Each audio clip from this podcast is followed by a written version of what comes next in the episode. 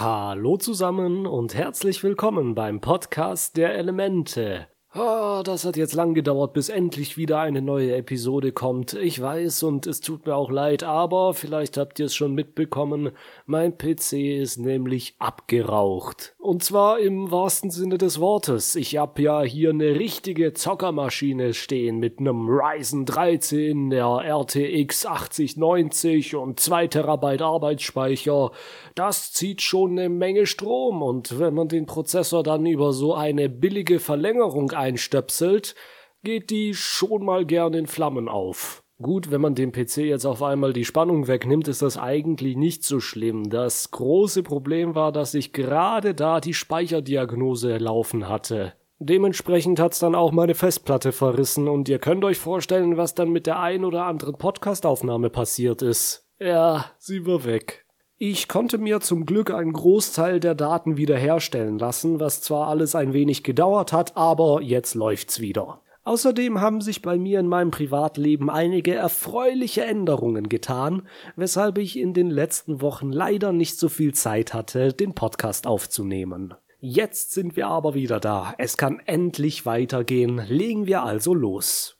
Die heutige Episode ist eine richtige Filler-Folge. Sie teilt sich auf in mehrere kleine Geschichten, die unsere Freunde in der großen Stadt Basingsee erleben. Steigen wir also gleich ein in die 15. Episode der zweiten Staffel mit dem Namen Geschichten aus Basingsee.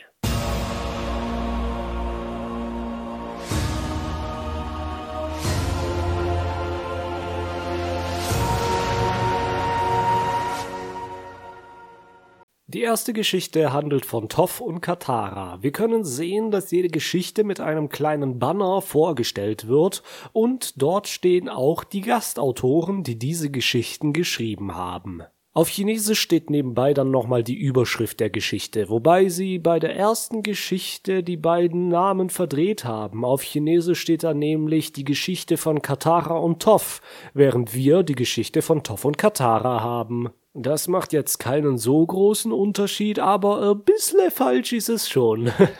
Die Geschichte startet also am frühen Morgen in ihrem Haus in Basingsee. Das Team Avatar geht ihrer morgendlichen Routine nach und das bedeutet Körperpflege. Aang rasiert sich schön die Glatze, Sokka macht sich ein paar Barthaare weg und Katara bindet sich ihre hübschen Affenschaukeln. Sogar Momo pflegt sich das Fell. Nur eine ist da ein bisschen anders. Katara geht, um Toff zu wecken, und sie, boah, naja, sieht aus, als wäre sie die ganze Nacht wach gewesen. Die Haare stehen ihr aufs übelste zu Berge und sie ist dreckig und staubig. Zumindest sagt Katara das, aber Toff nennt das eher eine schützende Schicht aus Erde. Nun, Toff hat eine etwas andere Beziehung zur Erde als andere Bändiger zu ihrem Element, weshalb ich ihr diese Dreckschicht auch eigentlich durchgehen lassen würde. Wenn Katara nur durch Wasserbändigen sehen könnte, hätte wahrscheinlich auch niemand etwas dagegen, wenn sie ständig klitschnass wäre. Katara schlägt Toff dann einen Mädelstag vor, ein Tag nur für sie zwei, wo sie sich mal richtig verwöhnen lassen. Toff ist da nicht so begeistert, aber Katara überredet sie und in der nächsten Szene stehen sie auch schon vor einem Wellness- und Schönheitssalon. Toff ist immer noch nicht ganz so überzeugt, weil das ist irgendwie nicht ihr Milieu, aber sie kommt dann doch rein unter der Bedingung, dass die dort drin nicht ihre Füße anfassen sollen.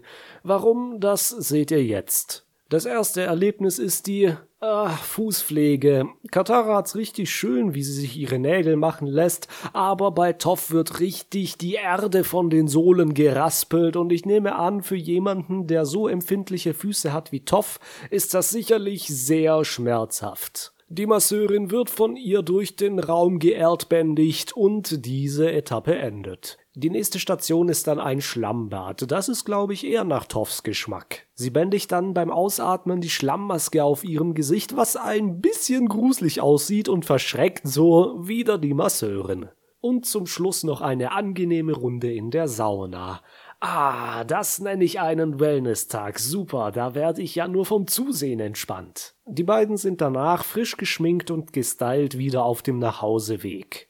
Toff sagt dann zu Katara, dass ihr das richtig gefallen hat und sie sich jetzt wie ein richtiges Mädchen fühlt. Das ist mal etwas Neues, denn so wie wir Toff kennen, vereint sie in ihrem Charakter nicht unbedingt stereotypisch feminine Merkmale, wie wir es in unserer Gesellschaft kennen würden. Das ist eigentlich auch das zentrale Thema dieser kleinen Geschichte, denn jetzt gehen die beiden über eine Brücke und kreuzen mit drei Mädchen. Die drei sehen sehr nobel aus, wahrscheinlich aus einer Adelsfamilie, und sie lachen über Toff wegen ihrer Schminke.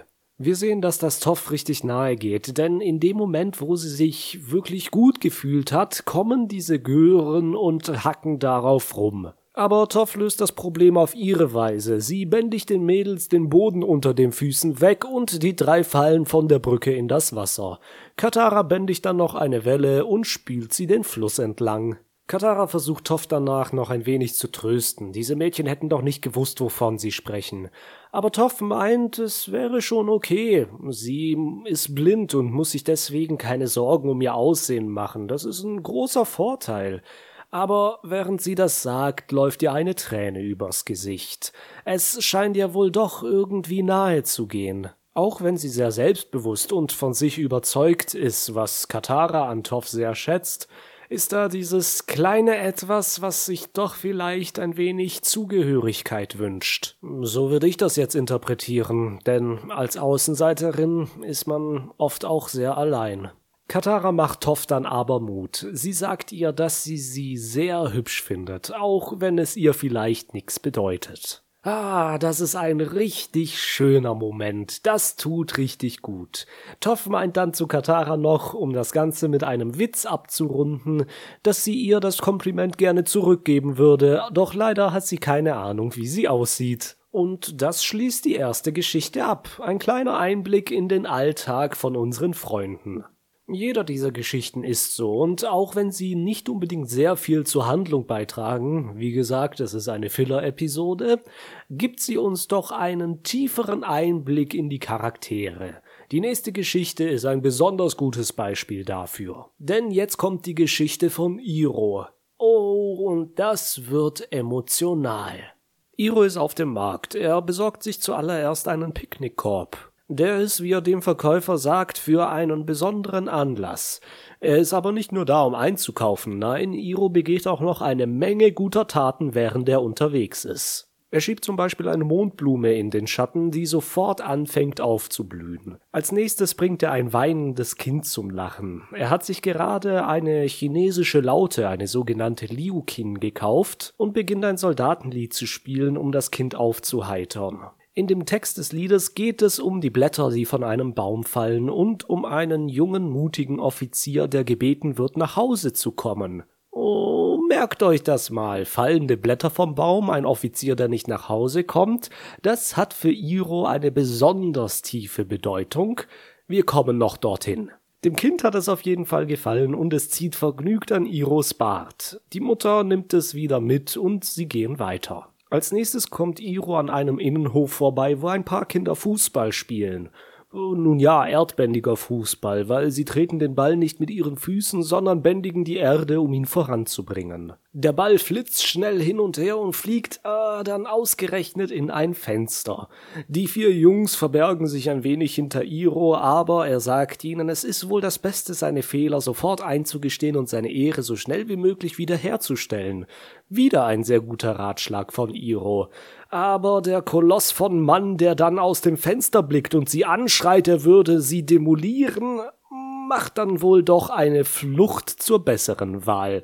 Die Kinder und Iro rennen so schnell wie es geht weg und entkommen dem riesigen Hühnen. Iro flüchtet sich in eine kleine Seitengasse und späht noch um die Ecke, ob er nicht verfolgt wird, aber da wird er überfallen. Ein Mann mit einem Messer steht vor ihm und sagt, er soll sein Geld rausrücken, doch Iro guckt ihn nur verdutzt an. Der Mann steht ziemlich eigenartig da, seine Knie sind wie X-Beine zueinander gebogen und Iro meint, mit so einer Haltung kann man niemanden überfallen. In null nix nimmt er ihm das Messer ab und wirft ihn zu Boden. Aber, und das ist jetzt ein besonders schönes Bild, was mir in dieser Episode sehr gut gefällt, dann reicht er dem auf dem Boden liegenden Mann die Hand. Er hilft ihm auf und zeigt ihm zuallererst mal, wie eine richtige Kampfstellung auszusehen hat, aber dann spricht er mit ihm. Er erfährt, dass der Mann in ziemlichen Schwierigkeiten steckt und deswegen versucht, durch Kriminalität ein wenig Geld zu ergattern. Nach einer Tasse Tee und einem etwas längeren Gespräch kann er dem Mann dann Mut machen. Der Mann ist ganz verzückt, dass ihm endlich mal jemand etwas zutraut, weil er sonst nur Ablehnung erfährt. Iro meint dann, dass Selbstvertrauen natürlich eine tolle Sache ist, aber es niemals schaden kann, einen kleinen Schubs in die richtige Richtung zu bekommen. Ach ja, diese Szene könnte genauso gut ein Gleichnis aus irgendeiner heiligen Schrift sein. Iro ist halt ein richtiger Jesus der Elemente. Das nenne ich mal richtige Qualität. Einem Menschen, der einem gerade noch etwas Böses wollte, zu helfen, über seine Situation und die Umstände hinwegblicken, genau das zu sehen, was der Mensch ist und ihm zu helfen, ihm das zu geben, was er gerade braucht. Auf diese Weise mit seinen Mitmenschen umzugehen oder gar auf diese Weise zu leben, das halte ich für sehr vorbildlich. Und als ich damals diese Episode das erste Mal im Fernsehen gesehen habe, ist wohl auch etwas auf mich ab abgeblättert. Ich kann also mit Fug und Recht behaupten, dass Iro mich positiv beeinflusst hat. Aber wen nicht? Iro ist einfach der Beste. Es ist nun Abend geworden und Iro ist auf einem Hügel an einem Baum. Er hat eine schöne Aussicht über die Stadt und lässt sich nun dort nieder. Er stapelt zwei Steine aufeinander und baut sich aus den Sachen in seinem Picknickkorb einen kleinen Altar, worauf er ein Bild platziert. Die Musik des Soldatenliedes, das er vorhin dem Kind vorgesungen hat, beginnt im Hintergrund melancholisch zu spielen. Er entzündet zwei Räucherstäbchen und steckt sie in die Schale. Auf dem Bild ist ein Porträt seines Sohnes, der heute Geburtstag hat. Er gratuliert ihm und wünschte, er hätte ihm damals helfen können. Iro beginnt zu weinen und fängt dann an zu singen. Die Blätter fallen vom Baum wie die Soldaten im Krieg, und der mutige Offizier, sein Sohn Luten, wird nicht mehr heimkommen. Denn wie ein Blatt vom Baum ist er im Krieg gefallen.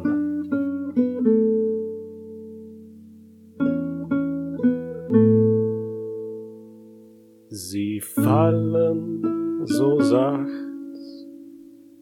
Blätter vom Baum schweben durch die dunkle Nacht, verglühen im Traum. Komm, junger Offizier, marschier nach Haus, mutiger Offizier, komm doch nach Haus. Es ist eine recht häufig verwendete Metapher, Blumen oder Pflanzen mit dem Krieg und den gefallenen Soldaten zu verbinden. Im Deutschen haben wir auch ein Lied, das Sag mir, wo die Blumen sind heißt. Ich glaube, ich habe das damals in der Grundschule gelernt, und genauso wie Iros Blätter vom Baum beweint es die gefallenen Soldaten im Krieg. Und es zeigt auf, wie grausam und schrecklich diese tragischen Tode alle sind wie sehr die Hinterbliebenen leiden müssen, wenn ihre Geliebten einfach nicht mehr nach Hause kommen. Die chinesischen Lettern auf Lutens Porträt übersetzen sich mit General Iro, ich werde dich wiedersehen, wenn wir den Sieg errungen haben. Dein loyaler Sohn Luten. Bevor diese Geschichte endet, gibt es noch ein Standbild mit einem Schriftzug in Gedenken an Marco. Nun, wer ist Marco? Marco bzw. Makoto Iwamatsu war ein japanischer Schauspieler, der bis zu seinem Tode Onkel Iro gesprochen hat. In der englischen Originalfassung gab er ihm in der ersten und zweiten Staffel seine Stimme. Als er dann im Alter von 72 Jahren an Speiseröhrenkrebs starb, übernahm Greg Baldwin die Rolle. Im Deutschen wurde Iro von Hans Teuscher gesprochen. Der hat vor allem im Rundfunk des DDR sehr viele Hörbücher eingelesen und er ist 2015 leider auch an Krebs gestorben mit 78 Jahren.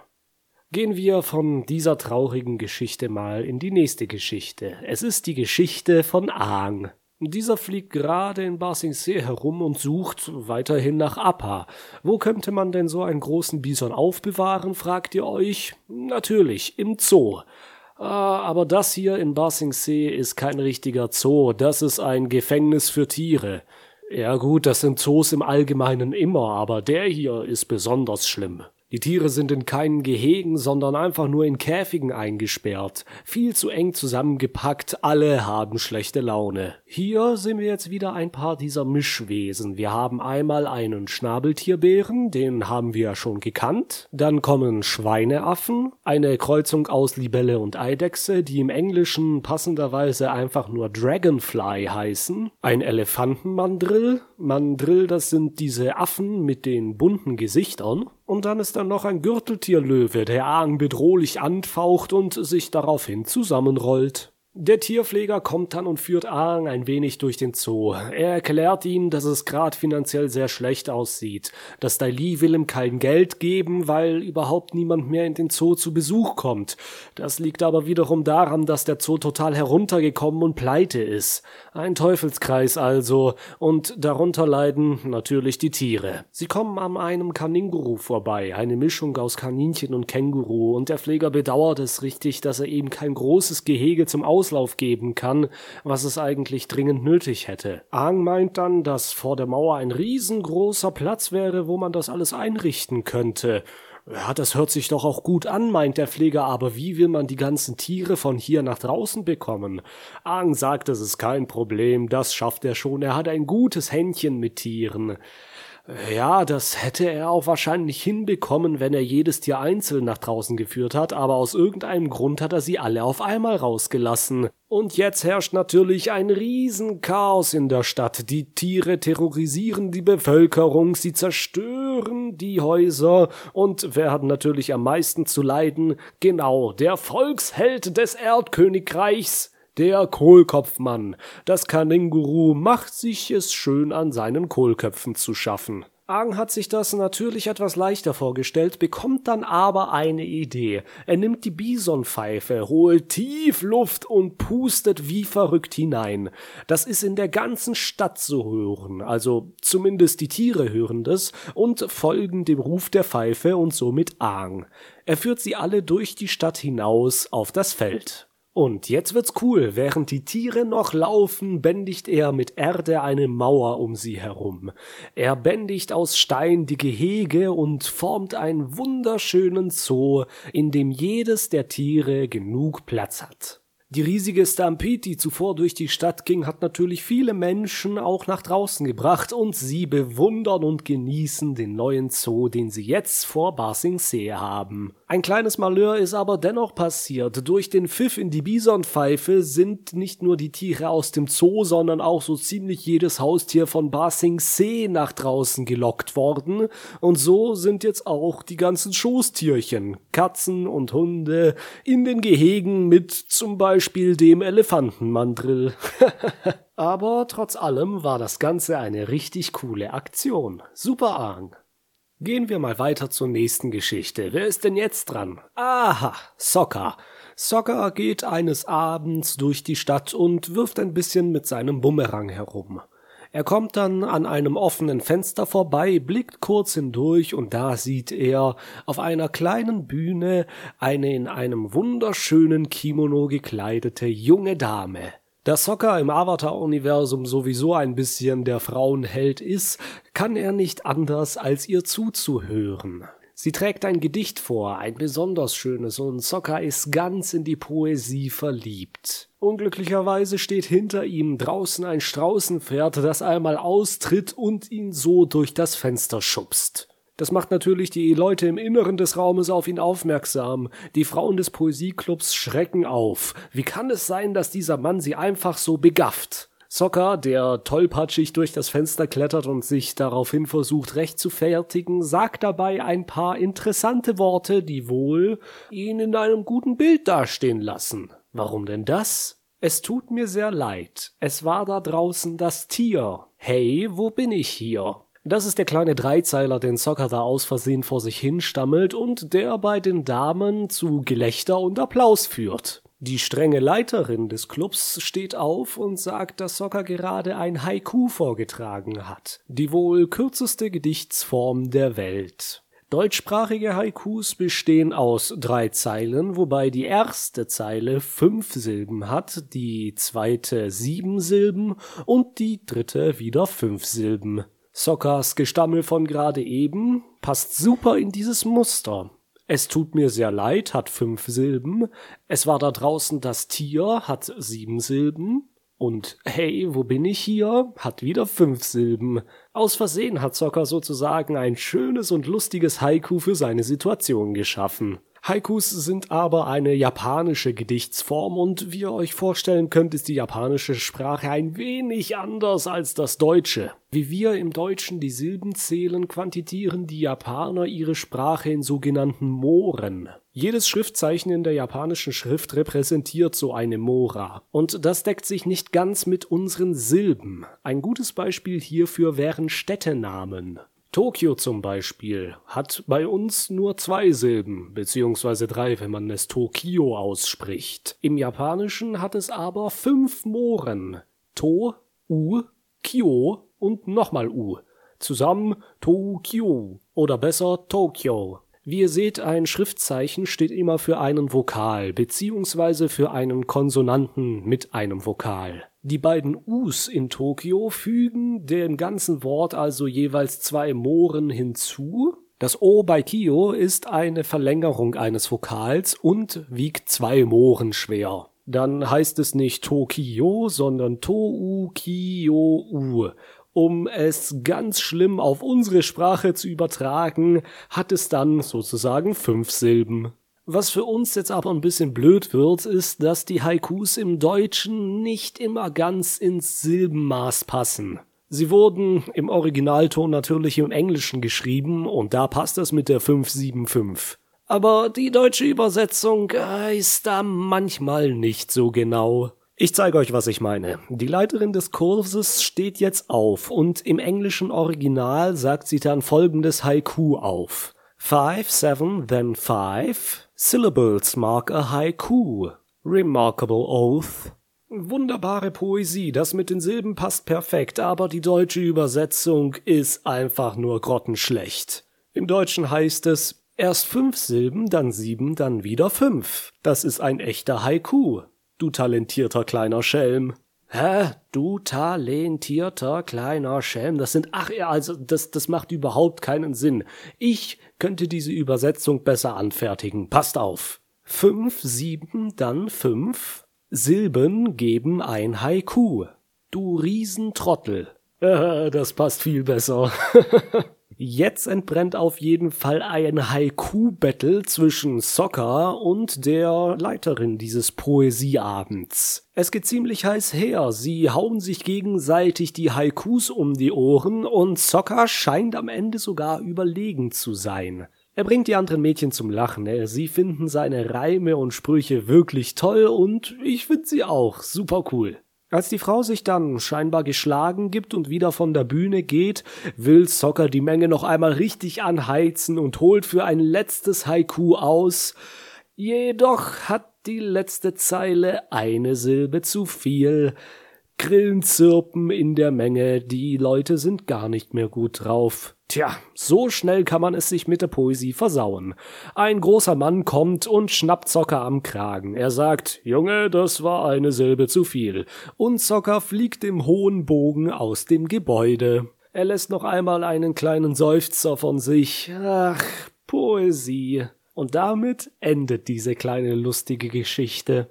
Als nächstes kommt die Geschichte von Suko und diese beginnt bei ihm und Onkel Iro im Teeladen. Suko nimmt Iro unauffällig beiseite und sagt ihm, er glaubt, dass sie aufgeflogen sind. Eine Kundin war die letzte Zeit besonders häufig hier. Es könnte sein, dass sie erkannt worden sind. Iro, die Unauffälligkeit in Person, guckt natürlich total auffällig in die Ecke. Ihm ist das Mädchen auch schon aufgefallen, aber er denkt nicht, dass sie sie erkannt hat. Nein, er denkt einfach nur, dass sie sich ein wenig in Suko verguckt hat. Suko wird jetzt auf einmal ganz eigenartig. Diese ganze Geschichte ist eigentlich eine ziemlich gute Zusammenfassung davon, wie Suko sich verhält, wenn er jemanden gegenübersteht, den er eigentlich recht nett findet. Er wirkt sehr versteift, kommt gar nicht zurecht mit der sozialen Interaktion und es ist einfach nur total lustig, ihm da bei seinem peinlichen Verhalten zuzusehen. Jetzt kommt das Mädchen zum Schalter und möchte zahlen. Sie fragt Suko dann, wie er eigentlich heißt. Er stellt sich mit seinem Alias vor, Lee. Sie stellt sich dann selbst vor. Ihr Name ist Jin und sie fragt, ob Suko nicht mal Lust hätte, sich mit ihr zu treffen. Suko findet zuerst gar keine Worte, aber bevor er irgendetwas stammeln kann, springt Iro für ihn ein und sagt, ja klar würde er das, wieso denn nicht? Prompt sind Zeit und Ort ausgemacht und Iro könnte nicht stolzer auf seinen Neffen sein. Am Abend tritt Suko also vor die Tür und er hat sich richtig rausgeputzt. Also zumindest hat sich sein Onkel die größte Mühe dabei gegeben, denn seine Haare sehen tatsächlich aus wie geleckt. Jin findet das auch ziemlich komisch und verwuschelt ihm die Haare wieder zu seiner üblichen Frisur. Dann nimmt sie ihn am Arm und zieht ihn direkt in die Stadt hinein. Wir merken, dass Jin hier ziemlich selbstbestimmt das ganze Abendprogramm führt. Ich denke nämlich, Suko hätte von sich aus noch nicht mal wirklich zu einem Date Ja gesagt. Aber zum Glück ist Jin da so selbstsicher. Wir wissen ja noch aus der Episode Sukos Erinnerungen, wie es bei ihm in der Kindheit war und dass er damals schon ein wenig einen Crush auf Mai hatte. Das hat Azula damals natürlich auch gemerkt und deswegen haben sie die beiden ziemlich geneckt und geärgert. Suko könnte aus diesem Grund also sehr zurückhaltend bei solchen Sachen sein, weil er aus den Hänseleien seiner Schwester gelernt hat, dass er für so etwas eher auf die Mütze kriegt. Ja, ja, so können einzelne Kindheitserlebnisse unser ganzes Verhalten dominieren. Schon blöd, wie das Hirn manchmal spielt, ne? Das erste, was die beiden machen, ist essen gehen. Sie haben ein wenig Smalltalk und Suko verhält sich, äh, naja, wie schon gesagt, sehr verklemmt. Er schiebt das Essen auf seinem Teller herum und ist sehr einsilbig. Da er ja immer noch als Lee unterwegs ist und nicht als Suko, erfindet er eine Vergangenheit für sich. Er sagt, er wäre beim Zirkus Jongleur gewesen und als er das mal schnell demonstrieren sollte, äh, macht er sich nur zum Affen. Nach dem Essen später am Abend, es ist schon recht dunkel geworden, zerrt Jin Suko dann zu ihrem liebsten Platz. Der Feuerlichtbrunnen heißt er, und das ist, naja, wie man schon annehmen kann, ein Brunnen auf einem kleinen Platz, der mit vielen Laternen umstellt ist. Jedoch, als sie ankommen, sind alle Laternen nicht entzündet und es gibt keine schönen Reflexionen und kein schönes Ambiente auf dem Platz, nur Dunkelheit. Als Suko merkt, wie traurig das Jin macht, sagt er ihr, sie soll die Augen schließen und auf keinen Fall linsen. In einer beeindruckenden Übung entzündet er blitzschnell mit Feuerbändigen alle Kerzen. Als sie die Augen dann wieder öffnet, ist der Brunnen wunderschön von den Laternen erleuchtet. Lin weiß gar nicht, was sie sagen soll, und die beiden kommen sich langsam näher. Sie greift ihre Hand und Suko schiebt einen Teegutschein zwischen sie. Er sagt, sein Onkel wollte unbedingt, dass er ihn ihr gibt, sie sei immerhin ihre beste Kundin. Oh, wieder dieser verklemmte Suko. Ich glaube, er hat echt keine Ahnung, wie Flirten funktioniert. Zum Glück nimmt Jin die Sachen wieder in ihre eigenen Hände. Sie sagt, sie hätte jetzt auch eine Überraschung für ihn und er soll die Augen schließen. Suko tut das auch und sie küsst ihn auf den Mund. In einem kurzen Moment erwidert Suko den Kuss und man denkt sich, oh ja, jetzt hat er's endlich begriffen, aber dann schreckt er zurück.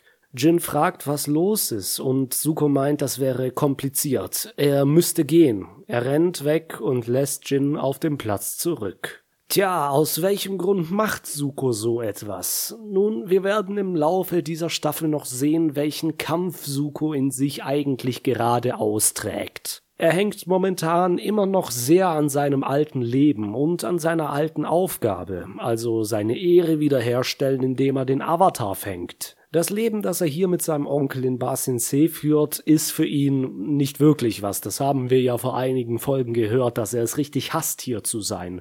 Aber Stück für Stück, und das werden wir in späteren Episoden auch noch sehen, wächst ihm das Leben immer mehr ans Herzen. Er gewöhnt sich dran und er findet richtig Erfüllung in den Sachen, die er tut. Jedoch ist das zu diesem Zeitpunkt noch zu früh, und sich jetzt auf Jin einzulassen, funktioniert für ihn noch nicht. Es wäre ein viel zu großes Commitment, diese Bindung einzugehen zu einem Mädchen im Erdkönigreich, seine Vergangenheit ein für allemal hinter sich zu lassen, vielleicht eine Familie mit ihr gründen, Kinder kriegen, für immer im Teeladen arbeiten, das ist für ihn keine Option. Dafür hängt er dem Avatar und seiner Ehre noch viel zu sehr hinterher. Und ich muss sagen, es zerreißt mir ein wenig das Herz, vor allem als er nach Hause kommt, wo sein Onkel schon gespannt auf ihn wartet, meinte er, dass der Abend ihm ganz gut gefallen hat. Die Art, wie er es seinem Onkel mitteilt, ist auch ganz interessant. Zuerst schlägt er die Tür hinter sich zu, wie man es von Suko kennt, aber dann öffnet er sie nochmal einen Spalt und sagt Iro, es war ganz schön. Dieser kleine Funke, dieses Anschmelzen von dem Eisblock, den Suko da um seinen Herzen trägt, das konnte bisher, glaube ich, tatsächlich nur Jin schaffen. Reden wir deswegen nochmal ganz kurz über Jin, denn sie wird im Laufe der Serie leider nicht mehr vorkommen. Was glaubt sie, wie Suko eigentlich die ganzen Laternen entzündet hat?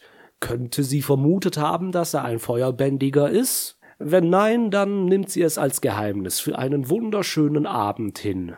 Wenn aber doch, dann frage ich mich eins. Ist es ihr entweder egal oder ist sie von der Propaganda des Erdkönigreichs so beeinflusst, dass sie nicht glaubt, dass es in Basingsee einen Krieg gibt und deswegen Feuerbändiger nicht als Bedrohung ansieht? Ah, da sind wir jetzt wieder in der Verschwörungsecke.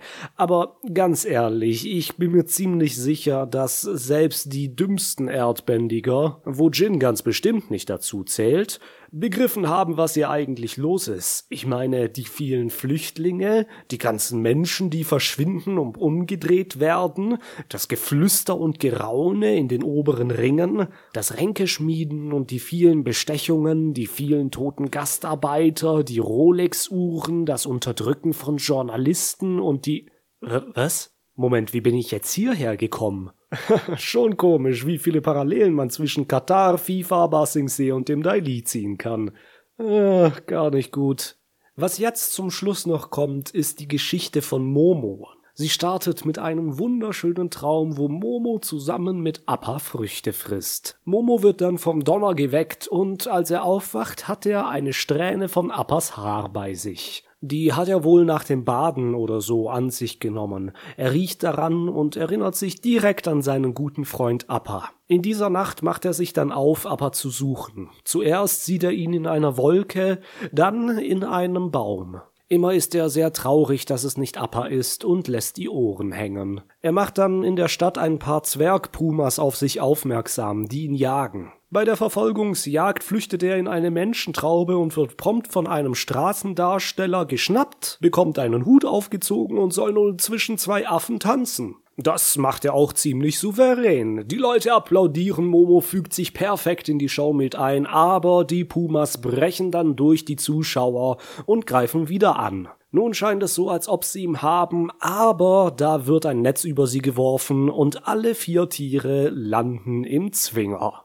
Der Tierfänger fährt mit ihnen zuerst, wie es aussieht, zu einem Schlechter oder einem Koch. Viel gerupftes Geflügel hängt dort herum. Wir können zwar nicht mitkriegen, worüber sich die beiden Menschen unterhalten, weil wir alles aus Momos Perspektive sehen und ihre Sprache daher nur ein komisches Geblubber ist. Momo kann das Schloss seines Käfigs aber ohne Probleme lösen. Er ist ja immerhin ein recht intelligenter Lemur. Bevor er geht, hat er dann aber noch Mitleid mit den Zwergpumas und befreit diese auch. Bevor der Fänger und der Schlechter wieder an den Wagen kommen, sind die Käfige leer und die Tiere sind verschwunden.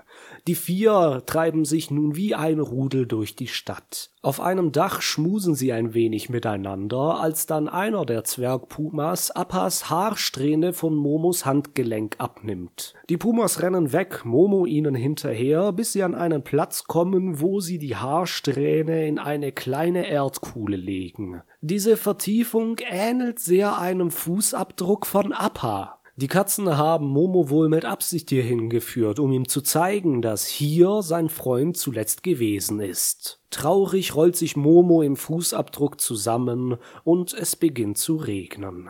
Und mit diesem Bild endet diese Episode von Avatar leider auch wieder, aber es ist ein besonderes Bild, das wir in Gedächtnis halten sollen, denn es schließt ganz gut an kommende bzw. an schon vergangene Ereignisse an, während die anderen Geschichten eher ein wenig zusammenhangslos bzw. einen gewissen Lückenfüllercharakter hatten. In diesem Sinne möchte ich mich auch von euch verabschieden und gleich nochmal entschuldigen, dass diese Folge so lange auf sich warten hat lassen. Ich bedanke mich also vielmals fürs Zuhören und hoffe, dass ich euch auch das nächste Mal beim Podcast der Elemente mit dabei haben kann. Vielen Dank und macht's gut. Bis denne.